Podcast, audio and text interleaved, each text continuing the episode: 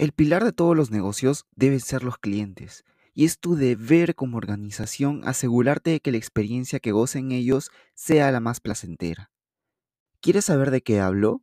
Acompáñame, esto es Aprendiendo de mis errores.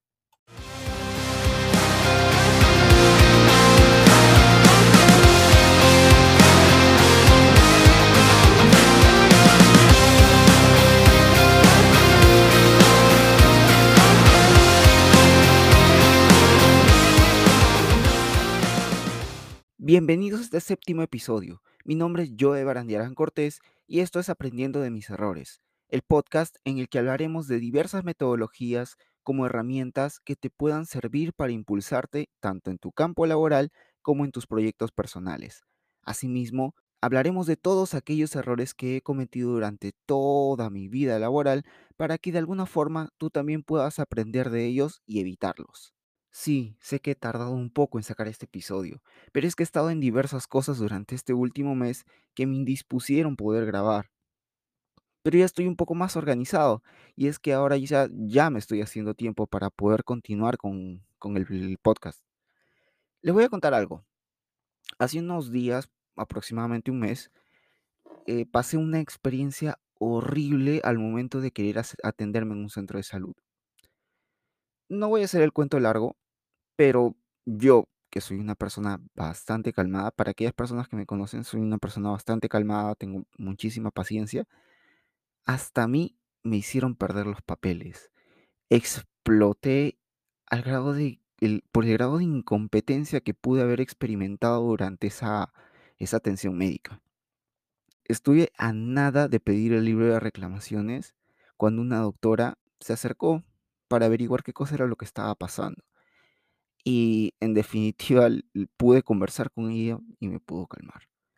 Probablemente me digan que estoy exagerando, pero en estos lugares se destila la mayor energía negativa y no entendía el por qué, incluso trabajando en el propio sector de salud. Pero ya entras con un fastidio, ya entras con una molestia que no te deja en paz y encima tener que aguantar que te estén rebotando de un lugar a otro simplemente porque el flujo no está bien definido puede frustrar hasta la persona más calmada. Y no digo que yo lo sea, pero en definitiva, teniendo la paciencia que tengo, hasta a mí me la hicieron perder. Fueron muchas las cosas que pude notar dentro de este centro de salud que me hicieron preguntar qué tanto se estaban involucrando los directivos de estos centros como para atender a los clientes y por fin proporcionarles soluciones a todas aquellas frustraciones que puedan experimentar en ese momento. Por ello, te estaré comentando puntos que puedan ayudarte a mejorar la experiencia del cliente cuando visite tus instalaciones. Punto número 1. Define bien tus procesos. Y con esto me refiero a dos cosas. Los flujos de procesos internos en la organización con respecto a las actividades y el Customer Journey Map o el mapa de experiencia del cliente. Este primero es la secuencia de pasos de las actividades que van tomando para poder brindar el servicio. Por ejemplo, ¿cómo vendría a ser en estos lugares, en estos centros de salud, el flujo que normalmente cumplen? Cuando un paciente ingresa, estos pacientes, ya sea que vayan a informes a solicitar, valga la redundancia, informes, o se van directamente a la parte de admisión a realizar o a consultar si es que hay alguna, eh, el, médico, la especialidad está disponible para tal hora en la cual quieran su cita y eh, poder separarla realizando el pago. Esto es usualmente en los, los centros de salud que son privados. Entonces, una vez obtenida la cita, una de dos, o se retiran porque la cita puede ser para otro día, o si es que la cita es en ese momento, pasan directamente a la sala de espera. En esta sala de espera, una técnica de enfermera te recepciona este, este ticket en el cual tú has realizado el pago y sigues esperando a que te llamen.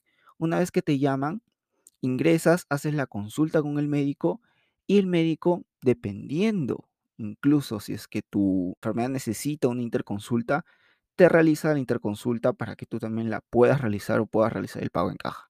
Si es que en tal caso no es así, entonces simplemente te receta eh, lo, que necesites y te manda para tu casa.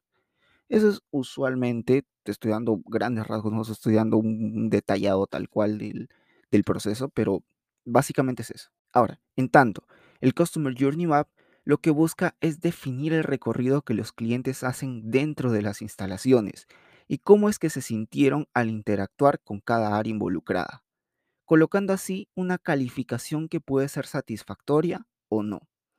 Ahora, por ejemplo, eh, ha pasado por el área de informes. ¿Qué tan buena ha sido su experiencia con respecto a la interacción con, este, con esta área? De repente la persona no ha sabido darle los informes correctos, entonces ahí va disminuyendo tu puntaje de, de experiencias del cliente. Y así con cada uno de los puntos o cada interacción que haya tenido el paciente, tanto con admisión, si es que en la sala de espera ha habido alguna persona que se le haya acercado, de repente la interacción con la técnica de enfermería y por último con el médico. El punto con esto es que esto es una tarea previa y si bien se va moldando y mejorando conforme pasa el tiempo, debe establecerse un modelo inicial. Para su modelado se puede utilizar diferentes herramientas. Una de las que yo recomendaría, yo recomendaría porque yo lo he utilizado y me ha, me ha servido bastante, podría ser el Visagi. Es un, software en cierta forma gratuito en el cual puedes modelar tus procesos de manera ordenada y tener una visión muchísimo más clara de lo, o lo que puedas estar ofreciendo. El peor error en el que se puede caer en este punto es en el estancamiento en el modelo inicial, ya que esta es una parte en la que se tiene que iterar muchísimo hasta encontrar al menos de que ese margen de error se reduzca al mínimo. Ahora, quiero ponerte un pequeño ejemplo. Eh, hay una película, no sé si es que ustedes la, haya- la hayan podido ver, que se llama The Founder, es en el título original, o Hambre de Poder, un título en español. Esta película narra la historia de, McDonald's y cómo Ray Kroc se hizo dueño de esa empresa. Ahora, eh, los dueños originales, eh, los, los hermanos McDonald's, se ve cómo ensayan el proceso de una y otra y otra manera hasta encontrar el proceso óptimo eh, en el cual puedan ofrecerle las hamburguesas en el menor tiempo posible. Pero incluso ya creyendo haber, haber encontrado ese modelo óptimo, hicieron una, una iteración más que lo cambió todo por completo, o sea, incluso le mejoró los tiempos. A eso me voy, que no tienes que quedarte simplemente con lo que hayas modelado en un principio, porque si puede que tengas el, el modelo inicial, pero no te va a servir después. Eh, el mundo es cambiante, o sea, la satisfacción del cliente ya no va a ser simplemente eh, con ese proceso, de repente va a querer más. Y si es que tú no lo, lo adecuas, en definitiva, no, no vas a sobrevivir. O sea, tienes que estar en constante cambio y tienes que adaptarte a eso. Punto número dos. Capacita a tu personal en los procesos. Es muy claro sobre este punto. La verdad es que absolutamente todos deben conocer a la perfección sus procesos si lo que se quiere es seguir avanzando. Pero no es que los, colabor- los colaboradores ingresan a la empresa ya sabiendo esto. Por el contrario, se tiene que capacitar a todos con respecto a todos los procesos de la empresa, o al menos aquellas personas que tienen interacción con el cliente. Y es que he pasado por varias empresas de diferentes sectores y cada una tiene su forma de hacer las cosas, y puede que incluso sea un mundo completamente nuevo para esa persona. Por lo tanto, debes asegurarte que sepa en absoluto cómo es que funciona la empresa, porque, como te dije, es muy particular en cada una de estas. Y aquí, quizá lo más importante del punto, asegúrate que en realidad haya entendido los procesos. No basta simplemente con vomitar discursos sobre la misión, la visión, los valores, sino tienes que asegurarte de que lo entiendan y hacer seguimiento que esto se interiorice en ellos y que simplemente lo adopten como parte de su personalidad o parte de su cultura dentro de la organización. Punto número 3. Tengo un manual de operaciones en el que incluya la atención de los clientes. Seamos sinceros, ¿Cuándo ha sido la última vez que has ido a un sitio y has querido volver únicamente por la forma como te trataron? Pues eso pasa muy rara vez, o al menos para mí ha sido así. y tomarlo como parte de la cultura en la que esté escrito de manera explícita la forma en la que el encargado de atención al cliente debe dirigirse a ellos es vital para poder generar experiencias difíciles de olvidar. Muchas veces hemos ido a las franquicias de comida rápida en las que incluso sientes que te tratan de una manera muy transaccional debido a su manual de operación.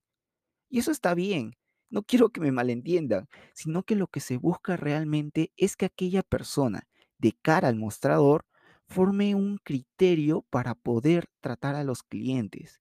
Y para ello no tiene que estar especificado las palabras que debe repetir con cada cliente, sino más bien especificar que el trato debe ser el mejor, que se le debe llamar a las personas por su nombre, que siempre deben atender a todos con una sonrisa y también interesarse genuinamente en lo que quiere el cliente. En pocas palabras, el manual de operaciones no debe estar el qué decir, sino más bien el cómo ser para poder darle cabida a que puedan desarrollar una empatía con el cliente. Punto número 4.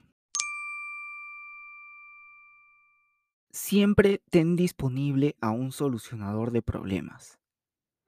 Todos, absolutamente todos, que en alguna oportunidad hemos podido dar cara al cliente, nos hemos cruzado con este tipo de personas difíciles.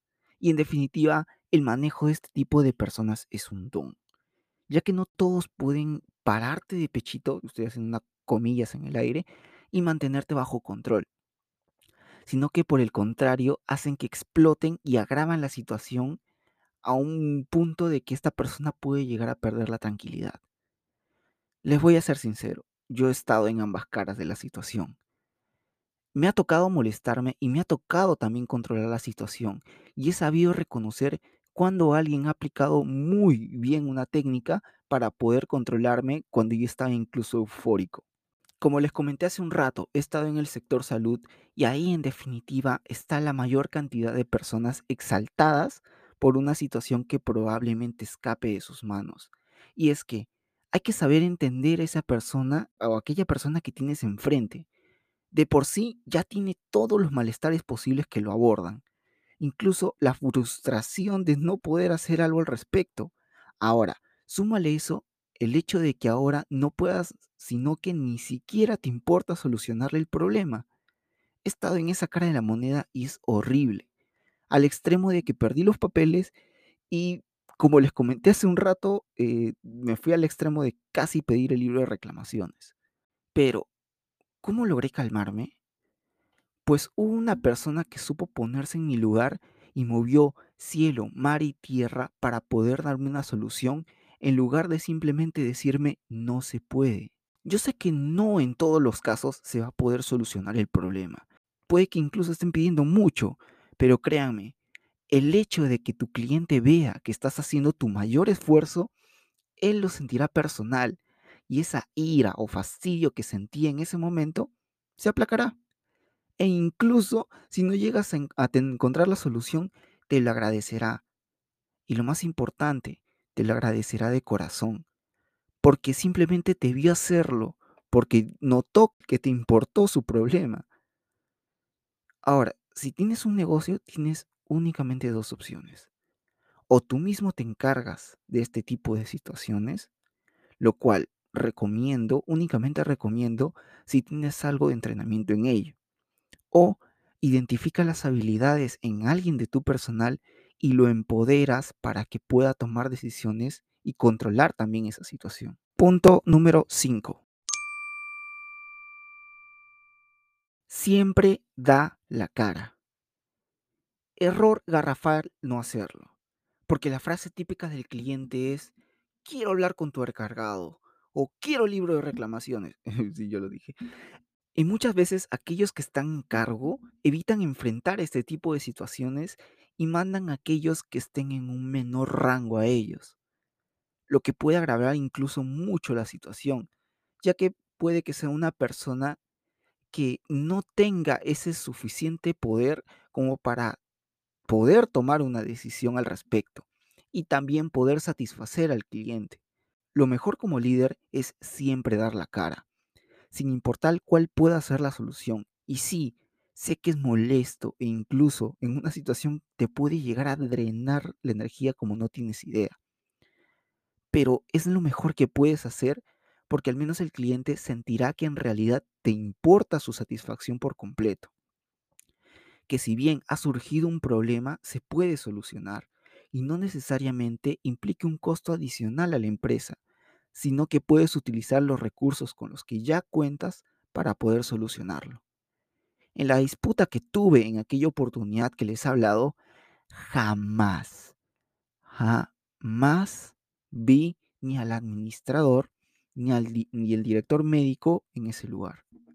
Y si no hubiese sido por aquella doctora que supo controlar esa impotencia que sentí en ese momento, otra quizá hubiese sido la historia. Que quede claro algo, hay fallas en absolutamente todos los procesos.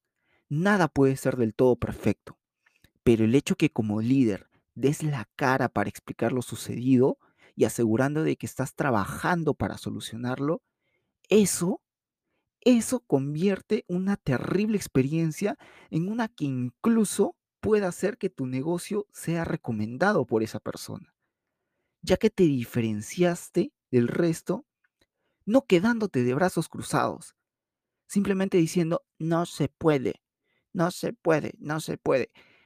Estamos hartos como clientes de escuchar esa palabra. Hartos. Entonces, si ellos ven que das ese porcentaje extra para asegurar que todo saliera a favor de tu cliente, te lo van a agradecer, créeme. Bueno, eso es todo por este episodio. Y si te gustó, descárgalo y compártelo con aquellas personas que sientas que les pueda ser útil esta información.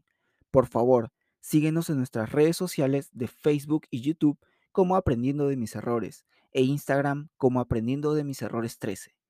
Si nos estás escuchando en YouTube, te pido que te suscribas, le des like y comentes si te gustó e incluso en qué podemos mejorar. Asimismo, puedes encontrarnos en las plataformas de Google Podcast, Spotify, Apple Podcast e incluso ahora también iVoox, como Aprendiendo de mis errores. Por favor, déjanos tus 5 estrellas y tu reseña si estás en Apple Podcast y tus 5 estrellas si estás en Spotify. Ayúdeme a que este contenido llegue a todos aquellos que se les pueda servir. Muchas gracias por su atención y nos vemos en el próximo episodio.